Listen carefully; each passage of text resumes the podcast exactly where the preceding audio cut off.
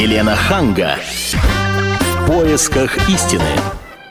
Здравствуйте, дорогие друзья, слушатели радио «Комсомольская правда». Сегодня, в преддверии Нового года, будем говорить, наверное, о самом важном, о том, что волнует вас всех. Каким он будет 2012 год, год того самого разноцветного сине-черного дракона, которым нас пугают очень сильно. Вот. Будем в поисках истины сегодня говорить с Александром Викторовичем Зараевым, астрологом, президентом Русской астрологической школы, как говорится, специалистом самой высокой пробы астрологической. Спасибо, Ну, я добрый должна вечер. представить нашего ведущего, ведущего, это Стас И Бабицкий. Елена Ханга, чей голос вы только что услышали.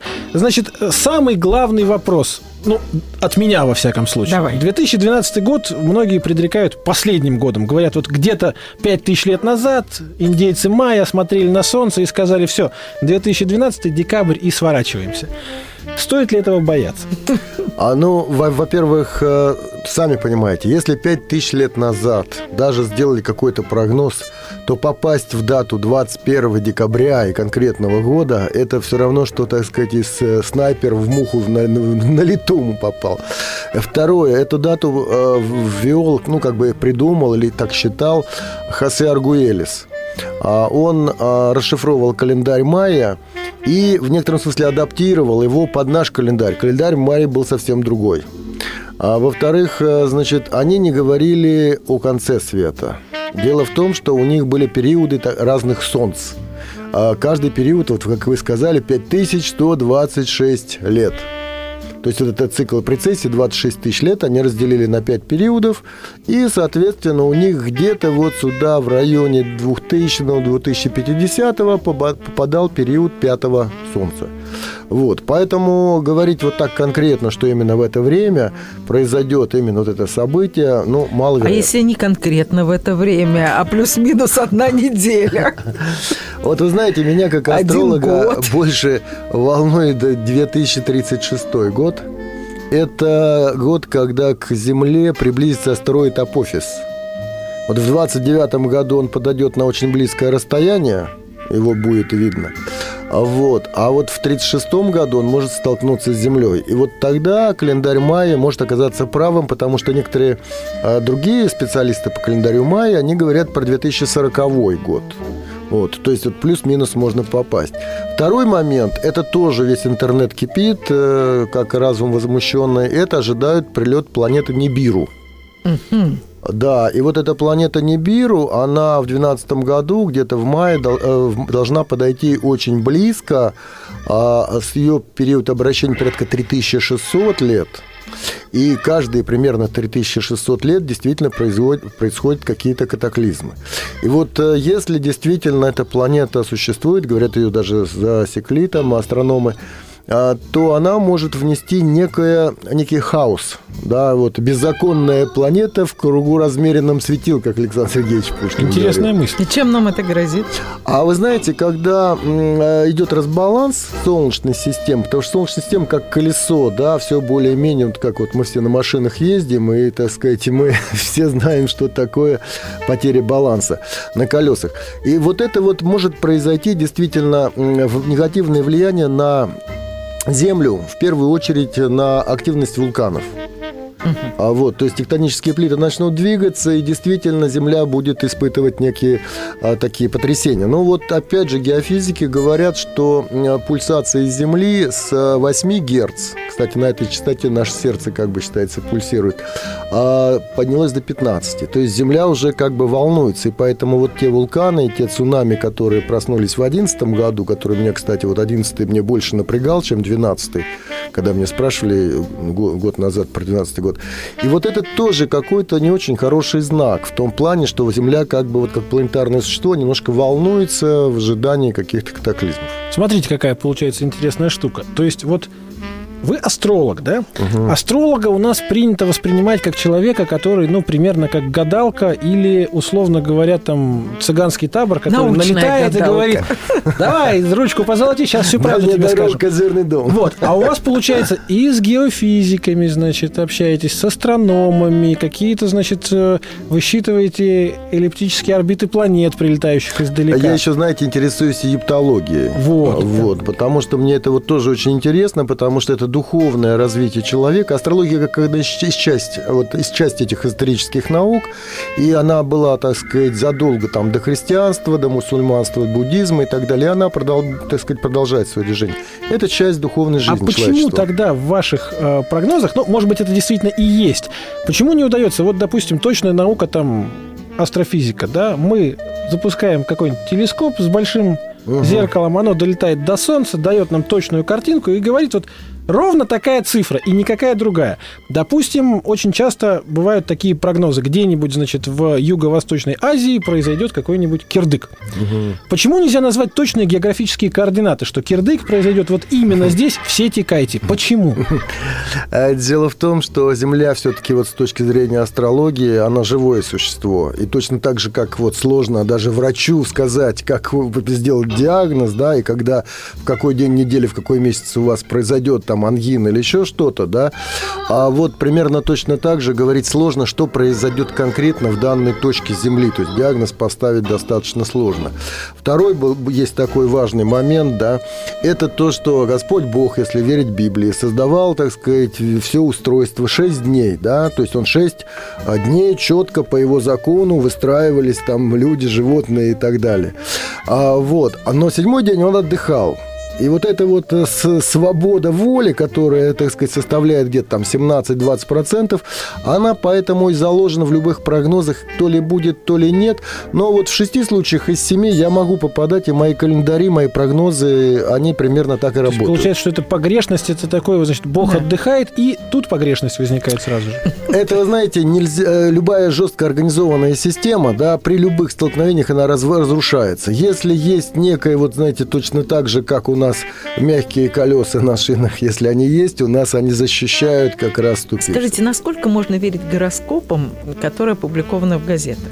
Ну, ну как, как развлечение. Даже То меньше, это не серьезно, потому что я слышала, чтобы составить гороскоп, нужно не только знать год рождения, день рождения, но там часы, там секунды и такие подробности, которые очень многие даже не знают. Да, конечно, для того, чтобы индивидуальный гороскоп сделать, да, кроме даты, время рождения и место рождения, это уже, что называется, аксиома, да. Второй момент, для того, чтобы сделать правильный прогноз по солнечным знакам, да, нужна это достаточно большая работа. А вот, например, мы когда делали для «Комсомольской правды», это был 91 год, а, нет, вру, московский комсомолец. Ага. Московский комсомолец, тогда еще только Гусев первый фактически вначале Вронский делал, потом Вронский отказался, и очень тяжело было. Вот наша русская астрологическая школа, мы делали а, прямо такие большие прогнозы по всем знакам.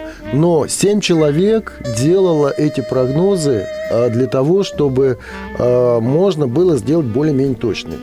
Вот, то есть это семь человек, один день мы а, выделяли каждый именно этим расчетом, прогнозом, просмотром. Большая работа.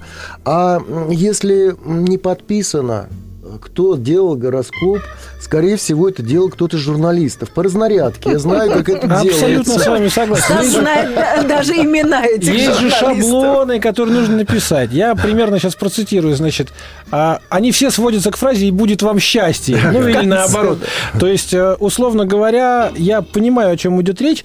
Если мы говорим о неких формулах, над которыми сидят, трудятся реально вот э, большие астрологи, которые все это выводят, но они, наверное, действительно интересны для какого-то персонажа. Но когда мы говорим, что в Москве 12 миллионов человек, примерно. Угу. И, допустим, ну, предположим, что каждого знака у нас по миллиону, да, то вот в этот миллион попасть даже на следующий день, это очень легко. Я говорю, значит так, завтра все водолеи получат 13-ю зарплату. Конец года. Все нормально. Какие-то водолеи ну получат 13-ю зарплату и будут мне верить. Или у вас будут проблемы в личной жизни. А это даже не водолеи, это просто каждая вторая. Так, тогда с этим сразу вопрос. Ешьте немытых помидоров, да? Универсальные советы на все случаи жизни. В связи с этим вопрос. Вот а есть ли такие потребности у больших личностей, мы сейчас говорим про крупных персонажей, угу. которые говорят, вот я царедворец или еще выше, посмотрим там, светило государственное. Я хочу знать вот все досконально. Как у меня пройдет этот год, как у меня пройдут следующие пять лет. Рейган, например. говорят, очень прислушивался к астрологам. Да, да, много говорят и про Ельцина. Кто бы проверил, что называется. Но Нет, тоже были у Ельцина астрологи. Да. Вот, вот составляя им гороскоп, можно предсказывать прям вот конкретные вещи. Там, в такой-то день митинг оппозиции и бойся. А вот, кстати, про Рейгана. У него был астролог Джоан Куингли. Она вначале Нэнси Рейган делала прогнозы, а потом, значит, Нэнси Рейган ее ввела вот в этот близкий круг. А она потом написала книгу, я была личным астрологом Рейгана, она 8 лет его контролировала. И, но работала не только она одна, а там работала целая группа астрологов вместе с ней.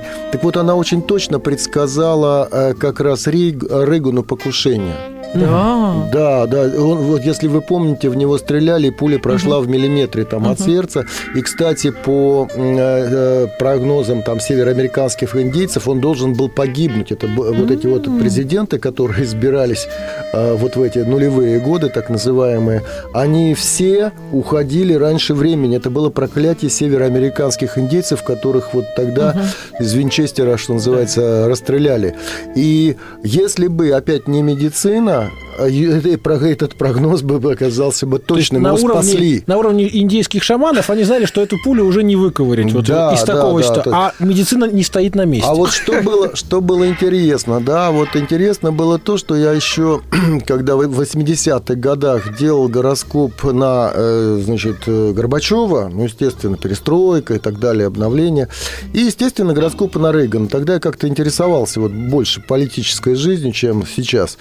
А, вот. И вот, вы знаете, меня поразила такая вещь. Смотрю, значит, вот встреча, э, там Рейкьявик, например, да, а, для гороскопа Гор- этого Горбачева самый неб- неблагоприятный день. То есть я занимался медицинской астрологией достаточно активно, вот как раз русская астрологическая школа этим сильна.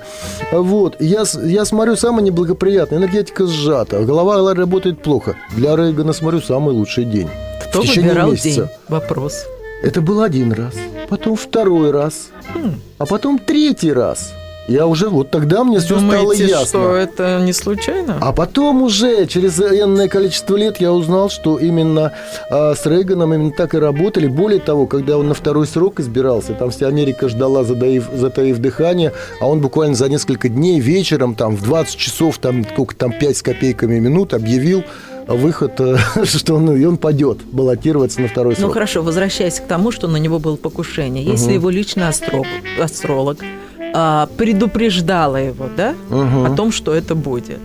А как же вот она не могла сказать, вот не ходи туда в этот день, потому что я знаю, что тебя тогда будут стрелять. Вот здесь некий работает фатум, да, вот, например, Талькову в свое время, значит, как я делал гороскоп в мае, дай бог памяти, 91 по-моему, года, а вот, и вот говорил, что вот этот октябрь для него очень будет не- неблагоприятный месяц, и говорю, тебе нельзя ездить на концерты, он говорит, какие там, как это нельзя, у меня там все расписано, весь октябрь расписан, все, фатум. Листьеву э, я делал, дай бог памяти, это был 94 год, осень. И я говорил ему, что вот э, март, Так. Конец февраля, март для тебя очень опасный. Но он вот так вот, знаете, Не, ну а его в что? своей Нет, манере... если бы вы сказали ему, что именно опасно, а так это любому человеку может Не-не-не-не, сказать, у тебя это там опасно. опасность для жизни была четкая.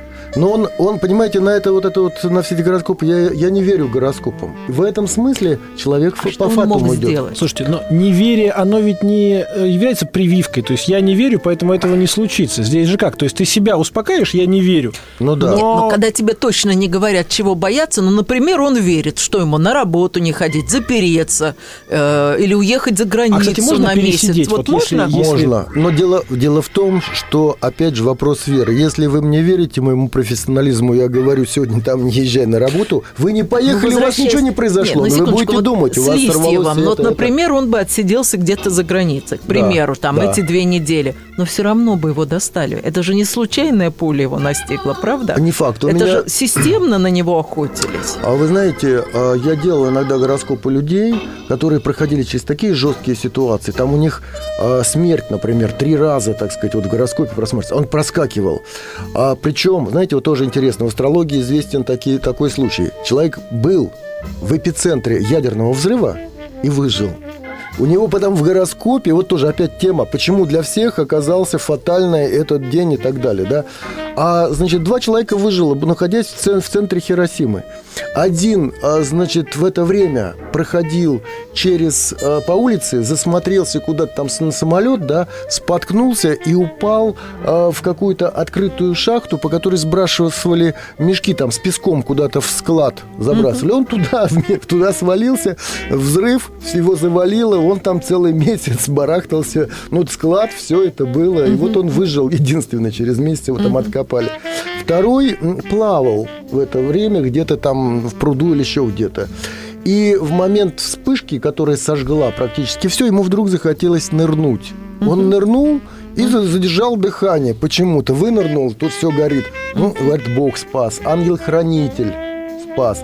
Ну вот моя задача, например, да, как астролога, усилить интуицию человека. Потому что мы живем во времени в пространстве, и вот э, в какой-то момент мы можем чувствовать время и опасности, а в какой-то момент мы глухие, да? Вот тот момент, когда мы глухие, мы это самое... Например, с тем же Листьевым, э, э, он бы мог в какой-то момент взять там охрану, вот. Или еще что-то мог сделать. И ситуация бы разрулилась. Да, может быть, его ранили, может быть, еще вот как Рейгана, да. Но, в- но ситуация была опять вопрос доверия, вопрос уверенности. Можно ли верить гороскопам? Именно об этом мы сегодня говорим с Александром Зараевым, астрологом, президентом Русской астрологической школы. И на этой драматичной ноте мы уходим на новости. Елена Ханга. В поисках истины. Снова в студии. Здравствуйте, дорогие слушатели. Опять же, не слишком новогодняя у нас беседа получается. Ушли мы в такую сторону, где говорим про то, что страшного в жизни может предсказать гороскоп. А говорим мы об этом сегодня с Александром Зараевым, астрологом, президентом Русской астрологической школы. Также Елена Ханга, Стас Бабицкий, вот все мы здесь. Но хочется, наверное, все-таки бенгальских огней, мандаринок и шампанского. То есть любовь. Вот самое главное, ради чего, мне кажется, покупают гороскопы анмас, так сказать, это для того, чтобы посмотреть, удастся мне в этом году найти свою половинку или нет. Здесь какой эффект срабатывает? Вот если невозможно предсказать миллиону козерогов, что именно этот год, именно любовь, и именно в марте месяце, например, да? Почему тогда они работают? И можно ли верить им в предсказании личной жизни? Вы знаете, я вот сразу в, та- в таких случаях вспоминаю Антонова, который говорит, даже звезды не выше любви. Помните песни, да? Конечно. То есть любовь – это чувство, которое действительно откуда-то из трансцендентного плана приходит. И когда ко мне приходят люди вот с проблемами партнерских гороскопов или наоборот, там наоборот, кого выбрать, да, я просматриваю такой метафизический момент, были ли они связаны в прошлых жизнях некими долгоиграющими узами отношений. Это То есть как? а, Дело в том, что вот эта стабильная любовь, она строится по принципу продолжения неких эмоциональных связей, неких со- состояний, которые уже были когда-то пройдены. Причем там мать, дочь, э, ну, мать-сын, да, отец-дочь, или а, брат там сестра, но уже какие-то эмоциональная платформа есть. И тогда люди встречаются, знаете, по принципу свой-чужой. Я тебя не знаю, но почему-то мне ты мне понятен, ты мне интересен, мне что-то притягивает. это А- тоже можно астрологически просчитать? да, это связи, есть да? так, ну, про- просчитать можно время встречи со своей половинкой на самом деле, да. То есть, опять вот тема интересная в плане биоэнергетики. Когда там ко мне приходит девушка и говорит, вот в этом году я там выйду там замуж, будет у меня там отношения долгоиграющие или нет. Я там говорю, например, вот в этом году у тебя не получится, а вот в следующем у тебя получится, и вот месяц такой, там, время такое. Она говорит, а почему? Говорю, здесь система работает. Женщина, она как действует? У нее, если сильная энергетика, она как магнит начинает расширять поле внимания и притягивает мужчин. То есть а- а- она становится для мужчин более интересной. Так, секундочку. Но если в поле действия этого магнита попадет случайный мужчина, и он тоже на этот вот крючок как полетит, как пчела на да, мед, там будет, да? будет просто больше выбор. А вот уже дальше А, принцип свой-чужой у нее работает. Сердце подскажет. Помните, как этот самый «Я довольно молодой бог» у Леонидова, да, девочка моя, я помочь тебе бы мог и пролить на жизнь твою солнечный свет. На самом деле там вот работают некие более высокие планы, то, что называется половинка монады. Вот, вот у Платона мужчина и женщина половинки монад духовных тел, которые где-то, если соединятся, то тела встретятся. Здесь и произойдет контакт, и любовь, и прочее. Если там они вверху как бы уже друг другу предназначены. И вот время, вот главное попасть вот в этот э, временно-пространственный коридор, да. А вы говорите время и место? А, вы знаете, иногда да. Вот у меня была, была такая история. А, Значит, а, девушка, ну, 32 года, она приходит, не может, э, ну, просто парня даже найти, да. И она приходит, э, я говорю, ты знаешь, у тебя вроде как бы служебный роман. Она говорит, ну, что у нас там, э, бюро, там, допустим, экономикой занимаемся, 30 девушек и так далее.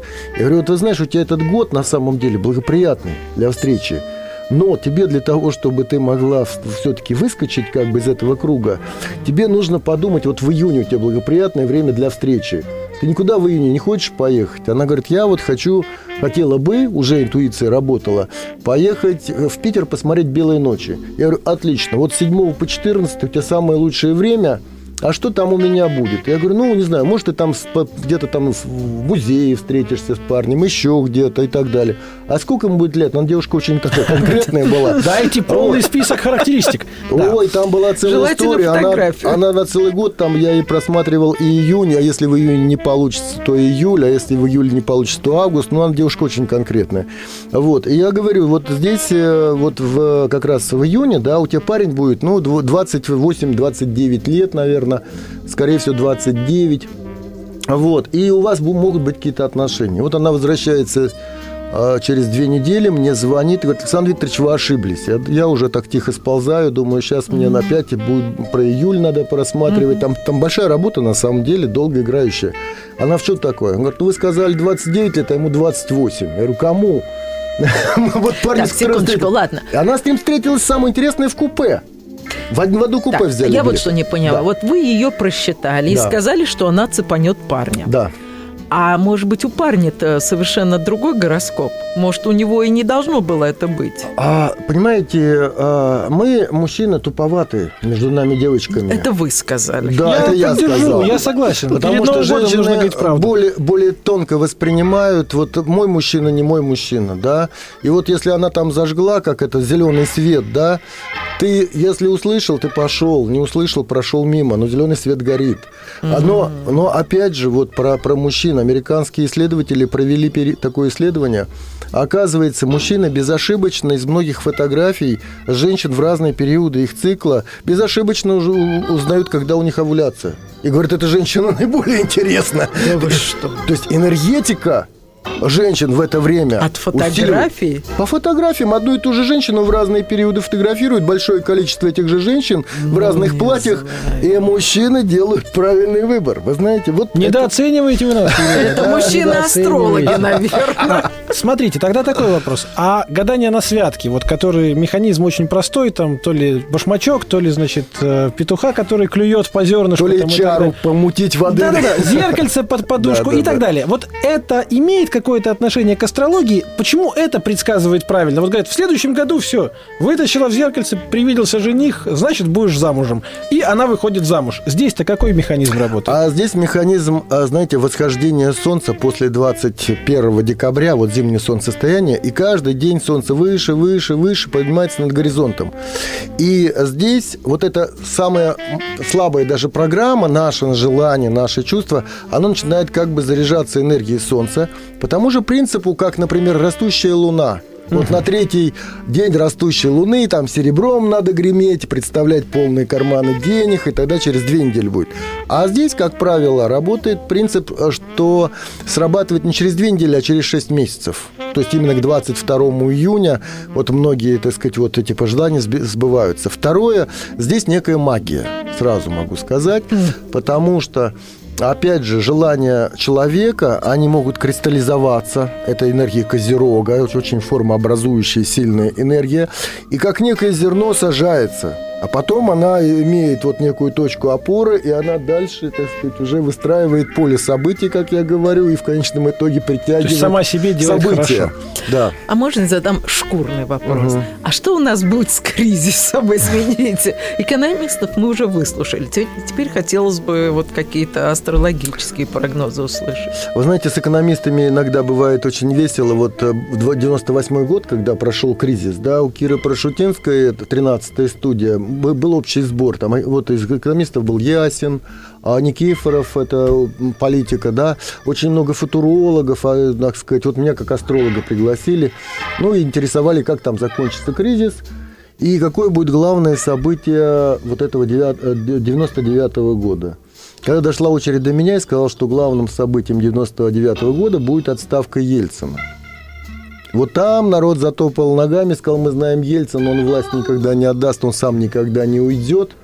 На что я, зная гороскоп Ельцина, я сказал, что если он не уйдет в августе 99 -го года, то в конце декабря его вынесут из Кремля вперед ногами.